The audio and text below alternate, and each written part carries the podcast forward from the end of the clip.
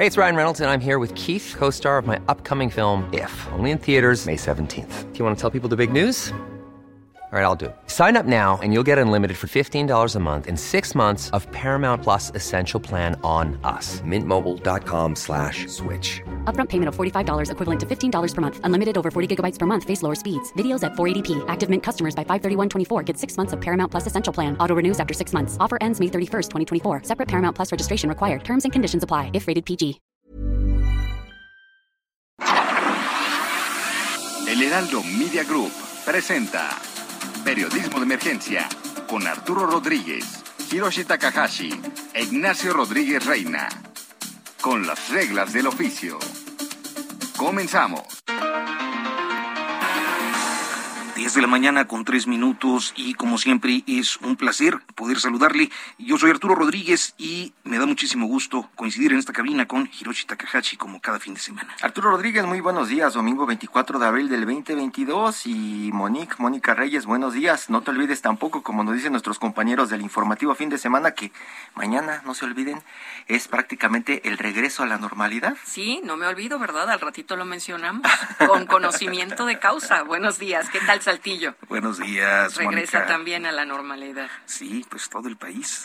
Bueno, creo que las, las eh, eh, actividades escolares son las que luego, eh, al reactivarse, pues desquician el Exacto. tráfico porque, pues, lo laboral está, Sí. eh, como siempre, Pero ¿no? clases. Y, se nota. Y, y- y esta semana se vivió un tráfico también, eh, pues, inusual para pues, los días de pandemia acá en la Ciudad de México, ¿no? Eh, por eso, un poco las advertencias que se hacen en todas partes, ¿no? Estén preparados para mañana en este regreso a Y clases. que se quiten las medidas san- sanitarias también en la Ciudad de México. Se quitan las medidas sanitarias, solamente el cubrebocas en Ah, interiores. no, ese sí hay que seguirlo utilizando, ¿no? No tardan en, en En quitarlo también. quitarlo. ¿Ya Creo se que fueron a tomar la foto a La Palma? a La Palma, ya a La Palma. Nos despediremos de La Hoy la quitan, estabas avisando. Hoy. Exactamente, ¿verdad? Bueno, pues Ese y otros asuntos que vienen en el futuro próximo con Mónica Reyes. claro que sí. Futuro próximo. La semana mantendrá el debate activo, aunque con una disminución en la intensidad entre el gobierno y las oposiciones. Luego de dos semanas intensas, primero por la revocación de mandato y luego por la frustrada reforma eléctrica, esta semana se espera que el presidente López Obrador envíe al Senado de la República las iniciativas de reforma político-electoral y la de la Guardia Nacional. Los dos proyectos han sido considerados prioritarios para el mandatario en la segunda mitad de su administración y aunque esta semana concluye el primer periodo ordinario de sesiones, las propuestas presidenciales abrirán la discusión para los próximos meses.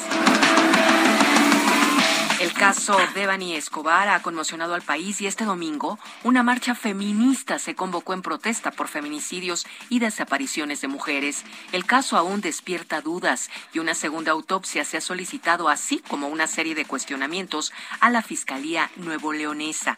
Mientras tanto, los casos activos en todo el país han cobrado notoriedad en diferentes estados, colocando de nuevo en la agenda la violencia feminicida y las acciones del Estado.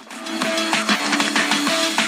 El escándalo político vuelve por la confrontación entre el exconsejero jurídico Julio Scherer y el fiscal general Alejandro Gertz Manero, luego de que el pasado viernes el primero denunciara por diferentes delitos al segundo, alimentando así uno de los pleitos más encarnizados de la 4T, que esta semana dará más de qué hablar.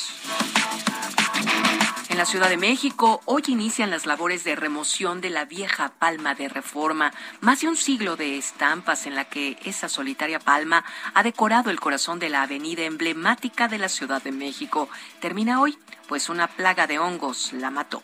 La jefa de gobierno Claudia Sheinbaum despide la palmera con honores y ya anunció una consulta para determinar qué especie la sustituirá.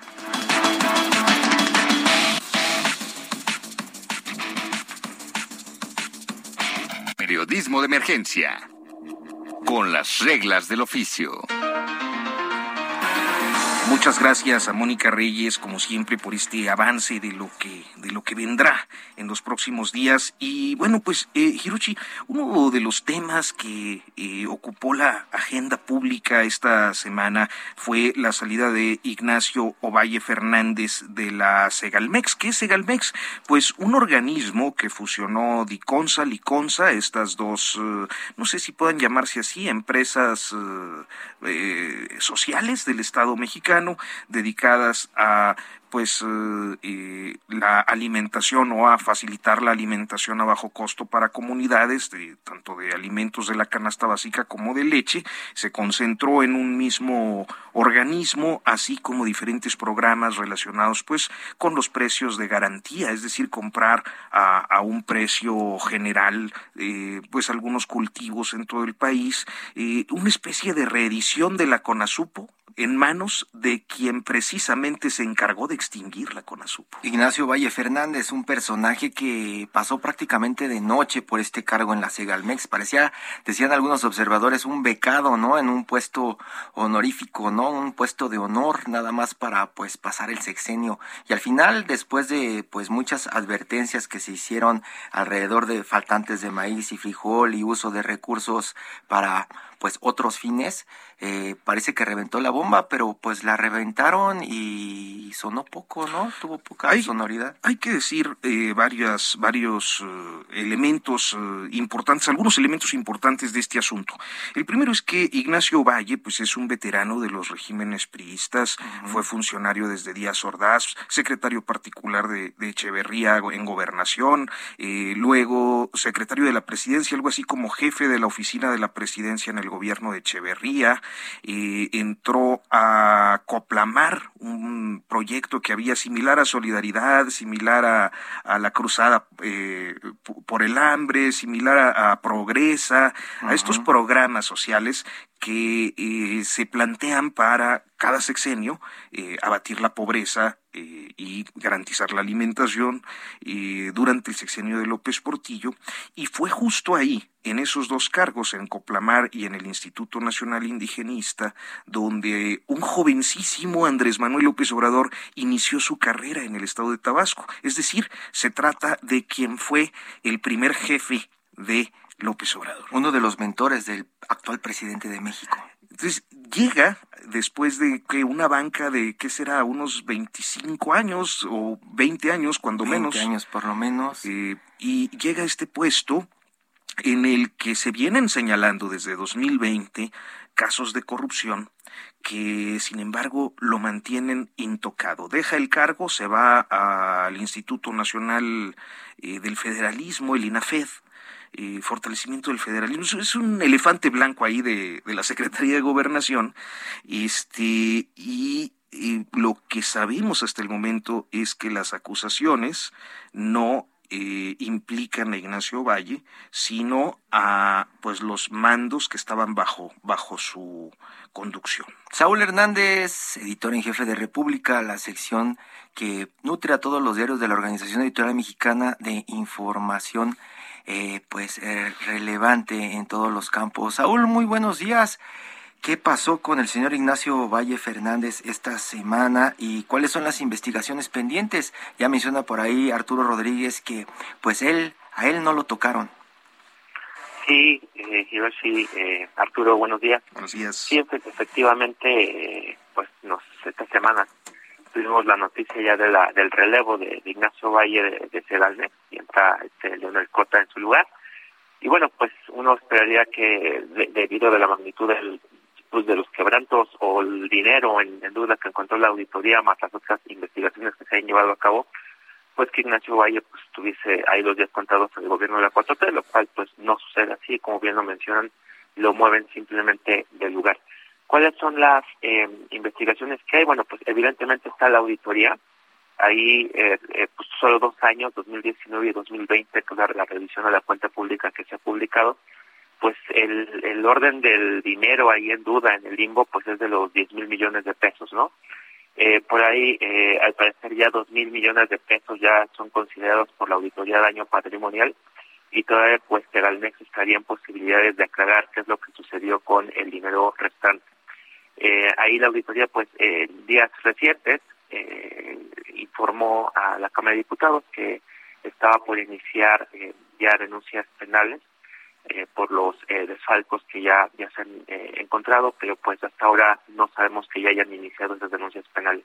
Entonces, por un lado, el tema de la auditoría, pero también está el tema de la denuncia penal que interpuso Secretaría de Función Pública por este caso de eh, funcionarios que estuvieron involucrados en el uso de recursos públicos para invertirlos en certificados bursátiles y fiduciarios, aparentemente sin eh, ningún tipo de, autorización. Al menos, como ustedes comentan, este Ignacio Valle no parece estar involucrado en ese asunto, pero bueno, pues ahí hay ya eh, funcionarios de, segundo grado que pues ya, ya cayeron, ¿no? Entre ellos pues el, el director eh, financiero René Gavira, ¿no? Que dice que eh, pues no se acuerda cómo es que estuvo esa operación, pero eh, pues la hubo, ¿no? Son Llama la atención porque en el caso de Segalmex directamente, a lo mejor con el tema de los granos, con el frijol, el maíz, pueden saber dónde está el dinero, pero en este caso, Arturo Saúl, eh, se está preguntando, pues, eh, el gobierno,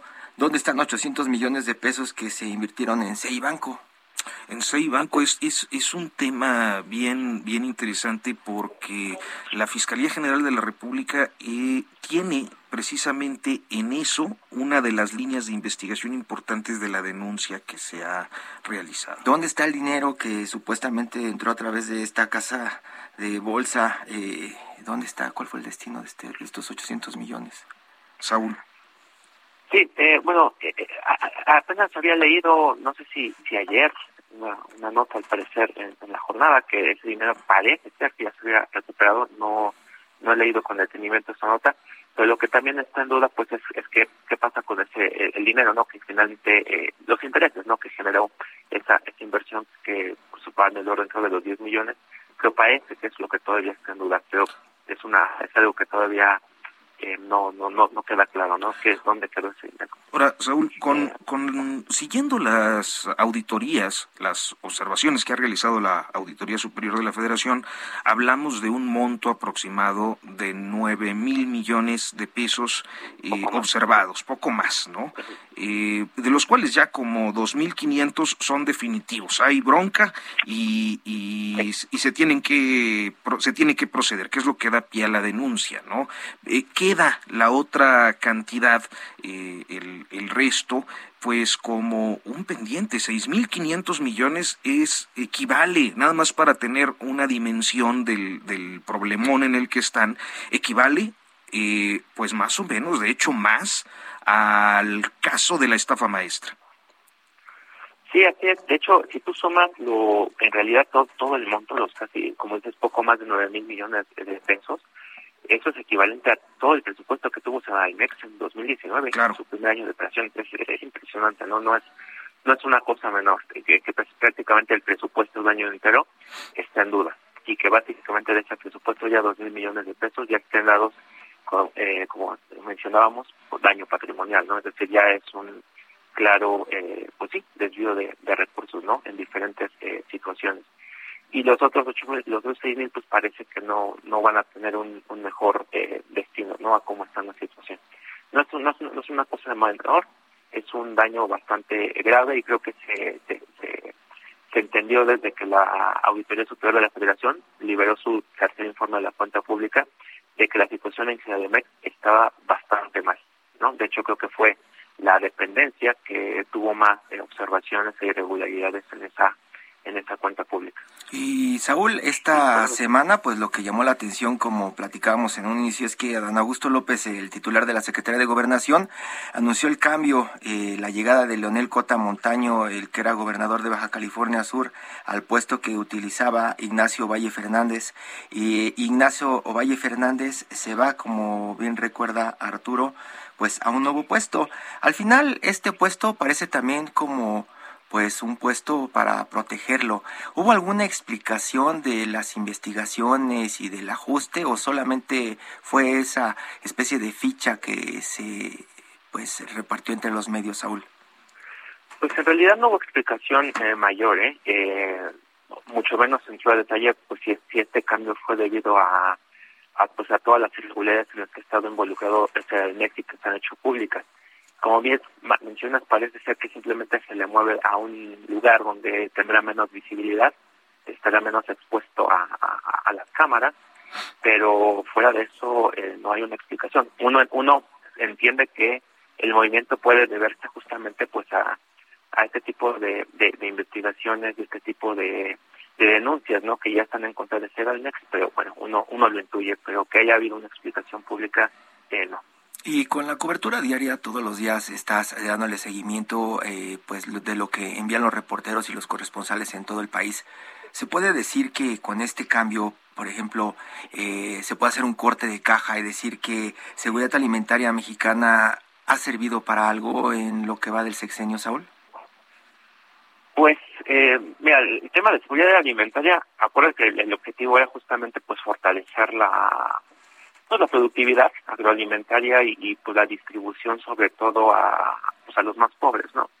En realidad, pues si tú ves los indicadores, pues, pues son los indicadores de pobreza eh, han crecido, eh, el tema de, la inflación va, va, va a la alza, los, los, los granos, es decir, no creo, o al menos no, no, no creo que Segalmex pase al menos en esta primera mitad del sexenio por logros importantes en lo que, pues para lo que fue creado, ¿no? El eh, fracaso, el fracaso de una de las políticas sociales emblemáticas. Sí, sí, porque finalmente Segalmex justamente se crea para administrar uno de los programas importantes eh, de combate a la pobreza del gobierno del presidente López Obrador, que es justamente el tema de precios de garantía, ¿no? El dar eh, eh, un, para los pequeños productores un precio para que pues eh, tuvieran unos eh, mejores ingresos, ¿no? Y parece que eso al menos eh, no se ha cumplido y yo creo que será el MEX, por lo que sabemos, pues va a pasar más a la historia por estos escándalos de, de corrupción, básicamente, que puede haber cumplido el programa o uno de los programas eh, importantes y estratégicos del presidente López Obrador. Pues eh, Saúl Hernández, reportero del Sol de México, te agradecemos muchísimo que nos hayas tomado la llamada, nos hayas contado tus eh, pues informaciones respecto a este tema tan relevante como lo es el de Segalmex. muchas gracias, Arturo. Buenos días. Gracias, Saúl. Buenos días. Buenos días. Periodismo de emergencia. Con las reglas del oficio.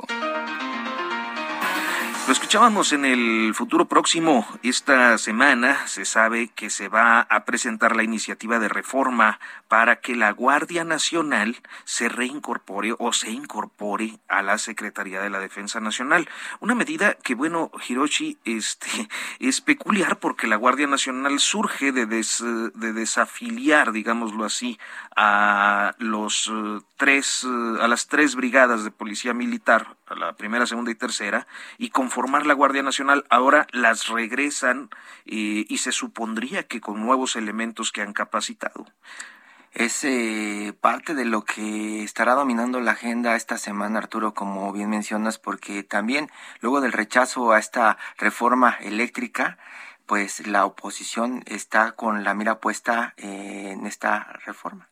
Pues el día de hoy está con nosotros Lilian Chapa, eh, investigadora senior de la organización World Justice Project, quien, eh, bueno, pues ha estado pendiente de este tema, de cuáles son los resultados de eh, la situación de seguridad en este país, es decir, cuáles son los indicadores de inseguridad, la encuesta nacional de seguridad pública y urbana, desapariciones, feminicidios, en fin, la reforma y lo que podemos contabilizar ya respecto a la actuación de la Guardia Nacional. Lilian, muy buenos días, gracias por tomarnos la llamada.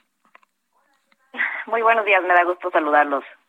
Pues y, primero yo creo que tendríamos que avanzar eh, con cuál es la valoración de, eh, en la perspectiva de ustedes, de lo que ha realizado hasta este momento la Guardia Nacional.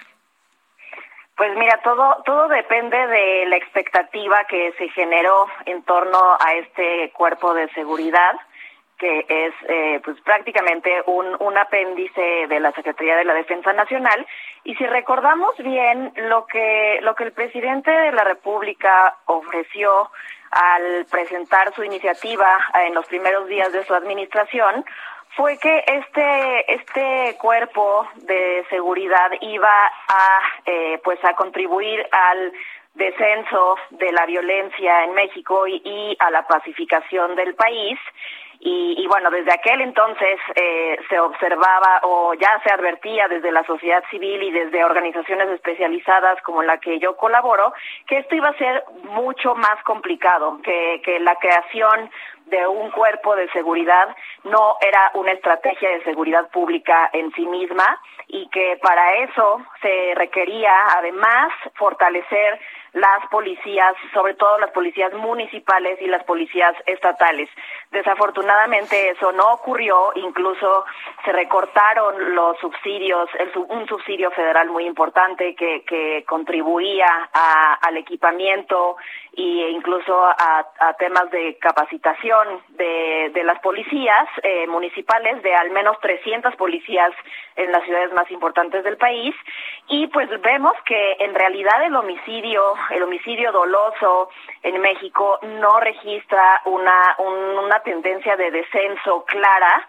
Eh, sí ha reducido quizá en un 7% o, o a veces eh, en menor medida eh, de un mes a otro, pero en realidad no se puede hablar de que México se esté pacificando porque siempre eh, hay que observar al sistema de justicia penal en su conjunto y no solamente pues la parte reactiva que es la parte de en este caso lo que lo que le correspondía a cubrir a la Guardia Nacional. Entonces yo creo que esa es la primera valoración que, que yo haría, que es, se ha comprobado que no era suficiente la creación de la Guardia Nacional para recuperar la seguridad en México.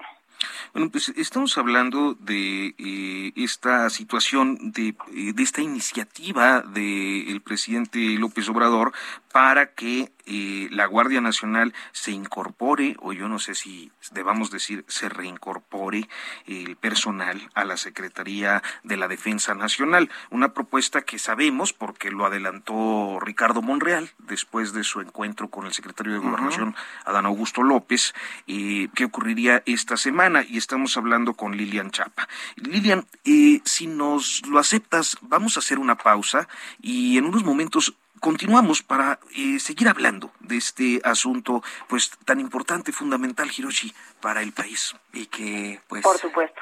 Probablemente nos dé más seguridad, ¿no? más seguridad al menos de comprender con Lilian la situación. Vamos al corte y continuamos. momento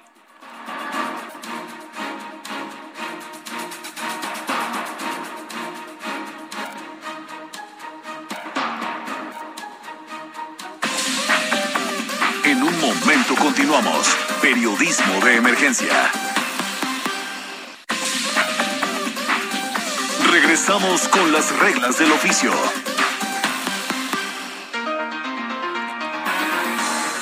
10 de la mañana con 30 minutos, estamos en periodismo de emergencia y estamos conversando con Lilian Chapa a propósito de pues esta iniciativa de la situación de seguridad o, o de inseguridad en el país y de esta iniciativa que se supone llegará en unos días al Senado de la República para eh, buscar que la Guardia Nacional se convierta en una corporación de la Secretaría de la Defensa Nacional, Hiroshi. Sí, y esta semana también por ahí pues leímos algunos indicadores de esta percepción de inseguridad.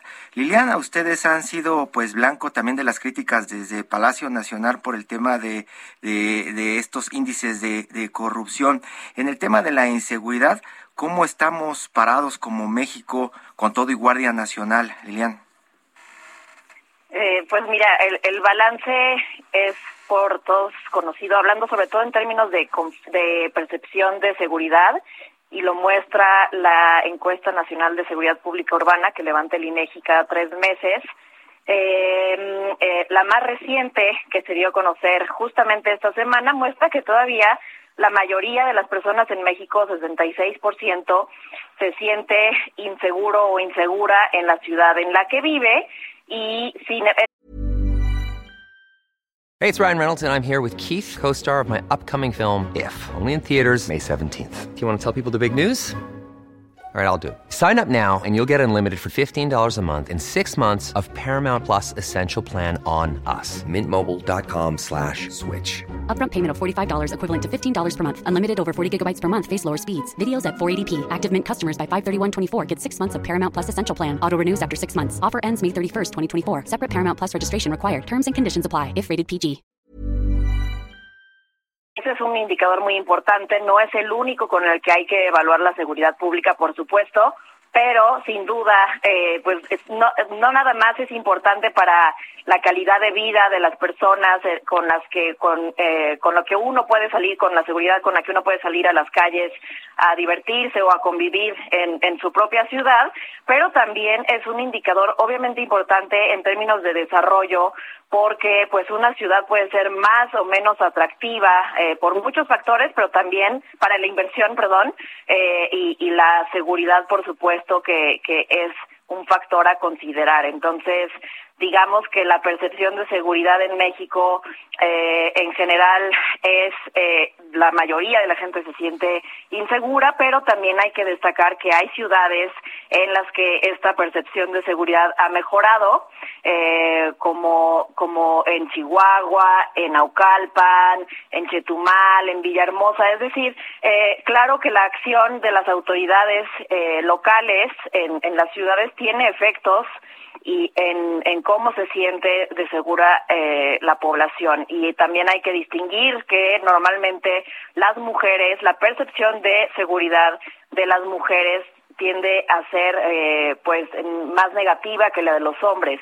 Por, por razones obvias de que hay un mayor riesgo a, la seguridad y a la integridad de nosotras las mujeres que, que de los hombres en las calles y pues bueno todo esto todos estos indicadores los los recopila acertadamente el INEGI y justamente aquí en este punto yo eh, es donde quisiera eh, señalar que la por ejemplo la Guardia Nacional que es una institución del orden federal y eh, pues tiene muy poca incidencia en cómo se en qué tan segura se siente la mayoría de las personas en sus ciudades porque la Guardia Nacional tiene una cobertura limitada eh, no es una policía con cobertura nacional entonces eh, este tipo de indicadores es muy difícil que se vean afectados por eh, que por el desarrollo de una corporación como lo es la Guardia Nacional. Y por eso decimos que es muy difícil que, eh, que la Guardia Nacional sea la respuesta a, a, a nuestros problemas de, de seguridad y de violencia, porque la mayoría de las personas no tiene contacto con, con un elemento de la Guardia Nacional y la mayoría de los delitos que ocurren en México son del orden local en los que la Guardia Nacional realmente no tiene injerencia en términos regulares eh, y, y, pues bueno, eh, ya, ya eso, podremos eso, hablar llama, de Eso llama muchísimo la atención porque, Arturo, eh, eh, lo vemos en las redacciones, de pronto eh, tenemos notas o comunicados en donde dicen, eh, hay un probable delito, puede haber probables delitos en tal ciudad, mandamos a la Guardia Nacional. Y de pronto están las fotos de la Guardia Nacional, de los camiones, de los aviones, ¿no? Todos uniformados. Y, y eso es una de las preguntas, ¿no? Este, esta narrativa, pues parece que no está concretándose en la realidad, ¿no? Y bueno, ahora que nos lo dices tú, Lilian, pues no, no, nos da cuenta de que, pues sí, realmente están tratando de hacer como una especie de ¿Qué es? ¿Propaganda de lo Pues que sí. está haciendo la Guardia? Claro, porque a final de cuentas, eh, como nos explica Lilian, pues es un tema de competencia, ¿no? O sea, ¿qué es lo que afecta al ciudadano común todos los días? Pues el robo, la, la extorsión quizás, eh, algunos delitos que, eh, eh, pues todas las modalidades del robo, por ejemplo, ¿no? Este, lesiones que no necesariamente tienen que ver con, con delitos federales, eh, sino pues con, con situaciones que se dan en este México bronco que tenemos desde siempre, este, y seguramente se dan en todas las sociedades del mundo.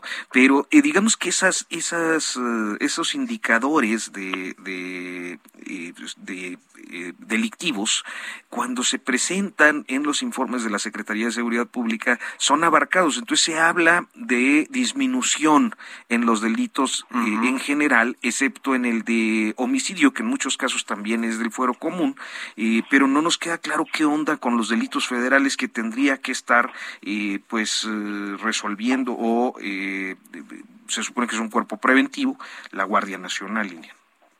Así es. Eh, bueno, eh, lo del reporte mensual de en materia de seguridad es todo un, un tema porque, en efecto, yo yo siempre me he preguntado qué, qué tiene que hacer la Federación, el Gobierno Federal, hablando de resultados en delitos como eh, el robo en no sé en, en el estado de Querétaro no eh, por supuesto que no no hay eh, ninguna injerencia sí pues imagino que en términos de comunicación pues el gobierno federal no quiere soltar como una una cierta impresión no quiere dejar pasar esta impresión de que tiene bajo control todo el fenómeno de seguridad pública, pero en realidad no es así. En realidad eh, necesita el, eh, pues nuestro país que los gobiernos municipales y los gobiernos estatales trabajan de manera ordenada y de manera eh, pues estratégica para de, repartirse las responsabilidades de qué delitos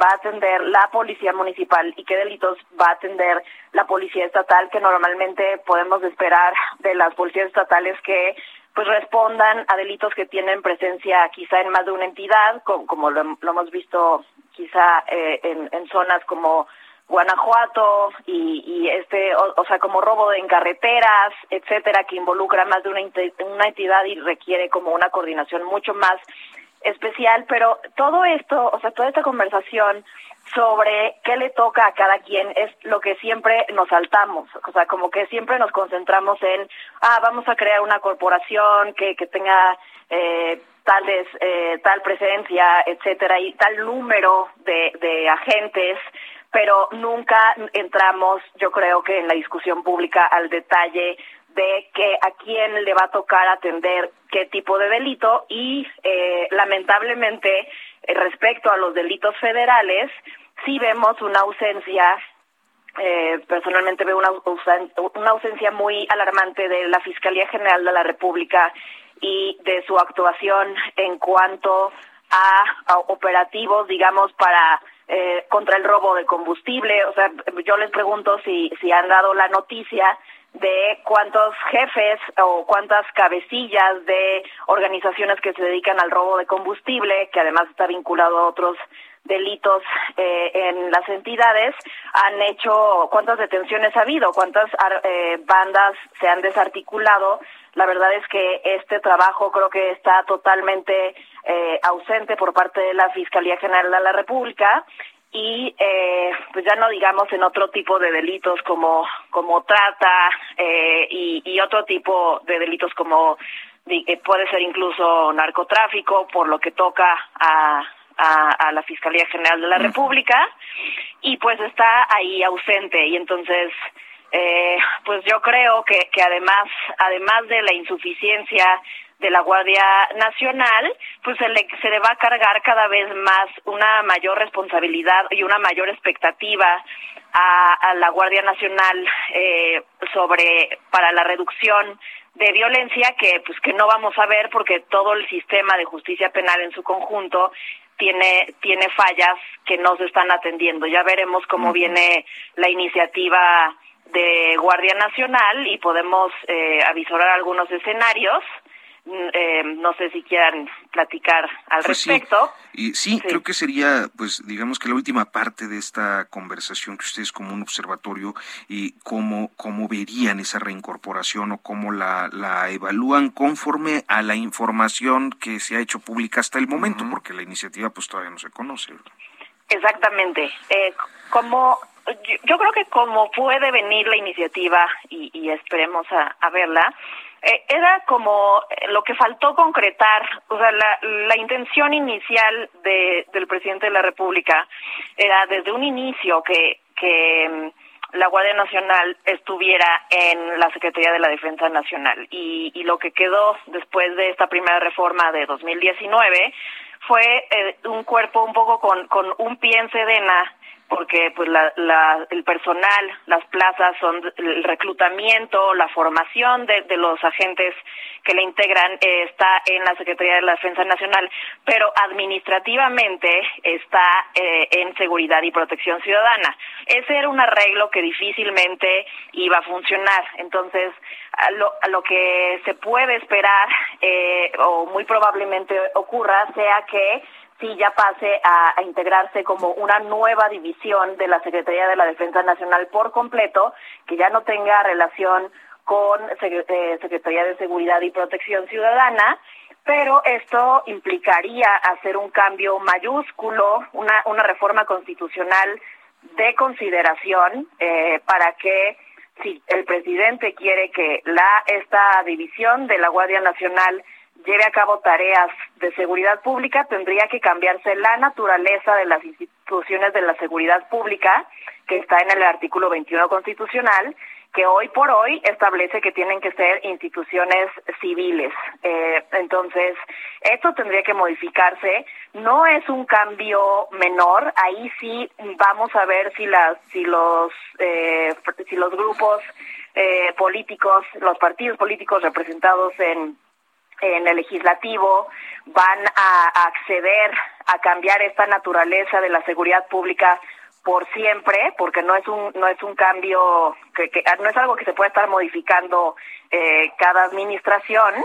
Y eh, y pues sería una decisión pues mm, mm, definitoria sobre cómo se entiende la seguridad pública en nuestro país. Vamos a ver si se apuesta a eso o eh, pues la otra alternativa que, que la verdad es que no creo que se apueste por ahí sería que el, el transitorio el artículo transitorio de la Guardia Nacional de la ley de la Guardia Nacional que actualmente está vigente se amplíe para que las fuerzas armadas puedan eh, prestar auxilio en seguridad pública por más años de los que está previsto no creo que se apueste a eso, pero pues será cuestión. Y, más allá de todos los términos legales y todas estas discusiones que se darán en el terreno político, ¿podríamos pensar que ahora sí vamos a estar más seguros los mexicanos con estos cambios?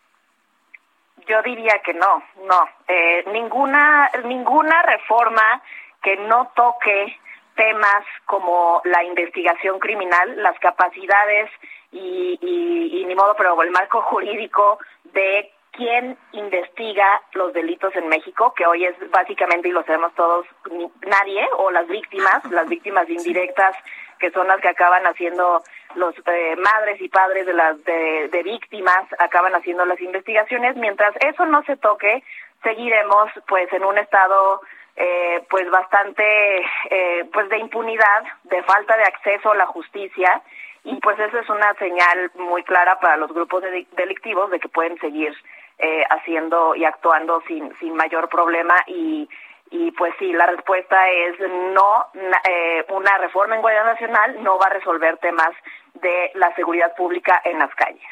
Lilian Chapa del World Justice Project, muchísimas gracias.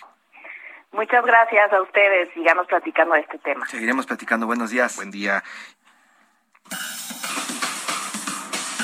En Periodismo de Emergencia queremos conocer y compartir tu opinión.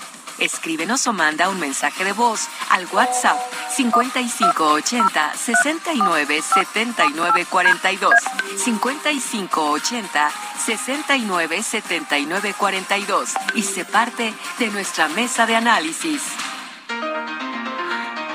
Bueno, pues nosotros continuamos en periodismo de emergencia. Rápidamente vamos a Oaxaca y a propósito de Oaxaca, eh, hace unas horas falleció eh, Moisés Jara, padre de Salomón Jara, el candidato de pues Morena y aliados al gobierno del estado de Oaxaca, justo a la mitad de la campaña o casi a la mitad del periodo de proselitismo, llevarán que unas tres semanas, mejor dicho, ¿no? Unas tres semanas de que iniciaron las campañas, es día 24, sí, y pues bueno, se anuncia que Salomón Jara suspenderá sus actividades proselitistas eh, de manera, eh, pues cómo, cómo decirlo, eh, no se sabe cuánto tiempo, pero va indefinida, gracias Héctor, se me fue el, vocablo, pero bueno, eh, es una información que se va a conocer hoy y que bueno, eh, quizás en el estado de Oaxaca es donde menos atención eh, o de los estados donde menos conflictividad electoral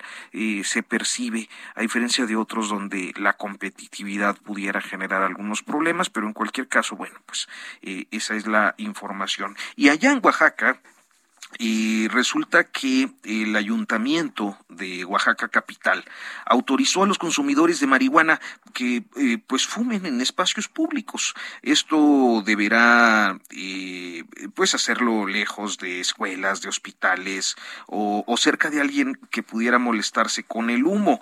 Y entonces eh, pues los policías municipales ya no pueden andar deteniendo gente por pues ahora sí que para decirlo en términos coloquiales darse un gallo en la calle.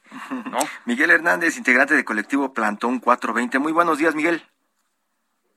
Muchas gracias por la invitación. Es importante pues ganar esta protección contra la policía, pues sabemos desde Oaxaca de, desde hace muchos años, pues eh, los que se fuman un toque, pues pocos problemas tienen si cuidan estas reglas que están anunciando, no estar cerca de personas que no quieran borreguearse también, como dicen por ahí en la calle, ¿no? Estar cerca de alguien que pudiera molestarse por este humo, es lo que estamos diciendo. Y también, eh, pues no estar cerca de escuelas, hospitales, es como algunas reglas de conducta de los fumadores, ¿no, Miguel? Eh, sí, bueno, más, más que reglas, yo diría que es un punto de acuerdo, ¿no?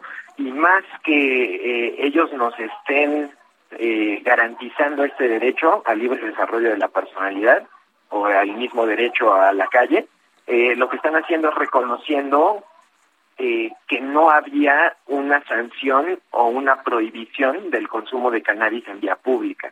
Y esto pues lo descubrimos nosotros a través de varios arrestos controlados. Hicimos arrestar miembros del colectivo y a todos los procesaban por escándalo público. O sea, eh, literalmente el artículo, que es artículo 13, fracción 1, del reglamento de faltas a la policía, dice eh, hacer escándalo en lugares públicos. Ese es el artículo por el cual estaban arrestando arbitrariamente a consumidores de cannabis, los remitían al juez cívico y les, les cobraban una multa, pero por hacer escándalo. ¿no? Entonces, eh, pues nosotros cuando identificamos esto, investigamos todo lo que pudimos de por qué se da esta situación y en resumen, esta situación se da porque antes había vigencia de una ley llamada la Ley de Drogas Heroicas, ¿no? que es una ley que existe desde hace más de 100 años, que eh, recientemente eh, se derogó y ya no es eh, ya no es vigente. Y en esta ley es donde precisamente decía que no podíamos consumir algún eh, estupefaciente en la calle, eh, pero a la cannabis se le refiere como a la planta rosa maría y también menciona que no se debe beber los domingos en público y menciona varias cosas que no son de esta época, ¿no? Entonces, por eso mismo, pues ya, ya no tenía vigencia esa ley e intentaron pasar la ley de cultura cívica en la ciudad de Oaxaca. No la pudieron pasar, se quedó estancada, entonces ellos mismos crearon este vacío legal. Vaya. Entonces lo que lo que están haciendo es reconocerlo. Reconocerlo, aunque no sé si debamos ver que hay una cierta voluntad política que en muchos ayuntamientos no no hay en el resto del país, ¿no? Ah, no, por supuesto, y en ese sentido agradecemos a la alcaldesa municipal, Florestela, que ella es la que lo reconoció, lo entendió y, y, hasta ya está dando entrevistas al respecto, porque los demás en el ayuntamiento no lo querían reconocer, o sea, decían, bueno, sí, entendemos que no hay una ley, pero hay leyes federales. Y es como, bueno, pero el consumo no está penado, entonces eso se regula por el ayuntamiento. Entonces, tu ayuntamiento, ¿qué me vas a decir al respecto? Y ellos pues se escudaban con, es que federalmente y federalmente y ella fue la que entendió, o sea, esto nos toca a nosotros, esto es nuestras calles. Eso también de pronto este ya queda, pero hay muchos lugares de consumo lúdico de marihuana en Oaxaca que pues son bien vistos, se aceptan y hasta pues vas al consumo lúdico de marihuana en esos espacios. Con esto que están haciendo, ¿cambió algo además de tener mayor seguridad al momento de pues querer fumar en la calle? Por supuesto, es un parteaguas para todo el país.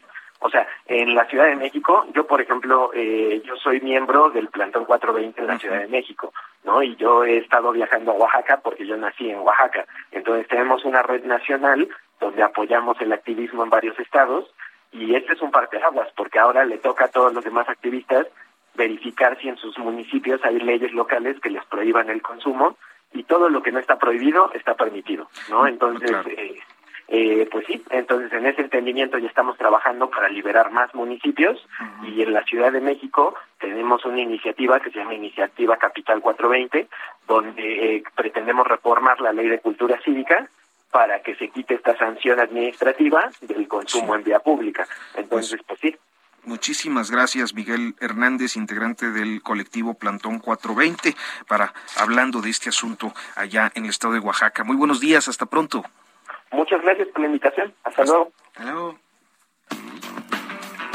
Radio Ralia, las canciones que han hecho historia con Luis Carrillo.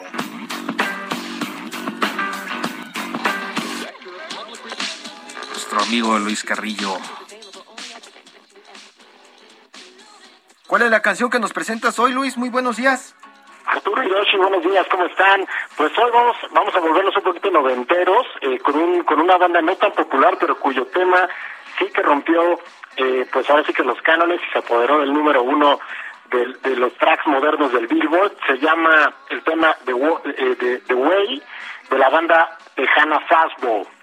Eh, que bueno, pues básicamente lo que les puedo comentar es que la letra cuenta la historia de una pareja de ancianitos que un buen día pues deciden empacar sus cosas, tomar su coche y marcharse sin avisar a sus familiares ni especificar digamos el destino que, que tenían preparado, ¿no? En algún momento el coche eh, se avería y los ancianos dejan botados pues, ahí su, automóvil en pleno camino y siguen su camino a pie y en sentido figurado algo malo le sucede a este par de, de esposos viejitos y en el coro de la canción de The Way se da a entender que ellos quedan, digamos, como unos fantasmas rumiando en la, en la carretera, en una carretera cercana al estado de Arkansas, en Estados Unidos, pues como fantasmas tal cual, sin padecer hambre ni envejecer, ¿no? Y bueno, pues resulta que este, que este, que este tema realmente y esta historia sí está basada en gran medida en sucesos que, que acontecieron en la realidad.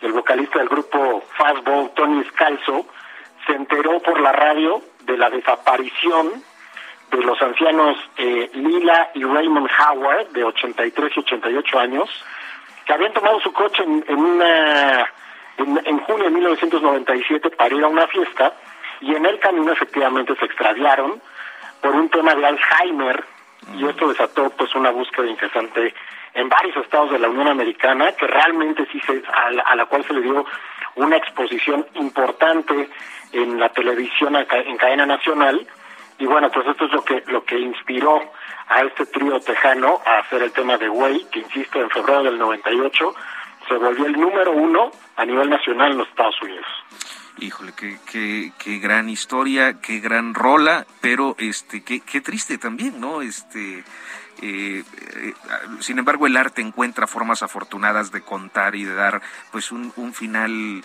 mágico a, a, una historia como esta. Y a lo mejor tú la traerías eh, contento y no te das cuenta sí, de que... como muchas canciones. es una canción, curiosamente, Hiroshi, tienes toda la razón. Es, es una canción hasta cierto punto alegre, con un ritmo incluso con toques de reggae, rock y reggae por ahí este, mezclados, pero curiosamente el final es eh, pues cero feliz porque eh, después de unos días de búsqueda eh, incesante, insisto, de las autoridades de Estados Unidos, Lila y Raymond Howard son encontrados en el fondo de un acantilado, en el interior de su coche, en el caso de, de Raymond, y a 10 metros del coche, en el caso de Lila, su mujer, que al parecer pues, sobrevivió al percance unos segundos más o unos minutos más, y pues ella hallada muerta, ¿no? Estimado Luis, gracias, como siempre. Hasta pronto. Luis Carrillo, The Way, Fastball.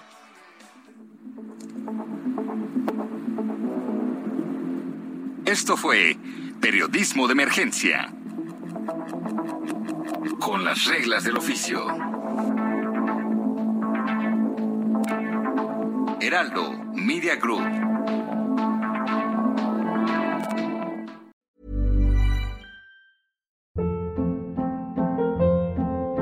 Hold up. What was that? Boring. No flavor. That was as bad as those leftovers you ate all week. Kiki Palmer here, and it's time to say hello to something fresh and guilt-free. Hello Fresh. Jazz up dinner with pecan-crusted chicken or garlic butter shrimp scampi. Now that's music to my mouth. Hello Fresh. Let's get this dinner party started. Discover all the delicious possibilities at hellofresh.com.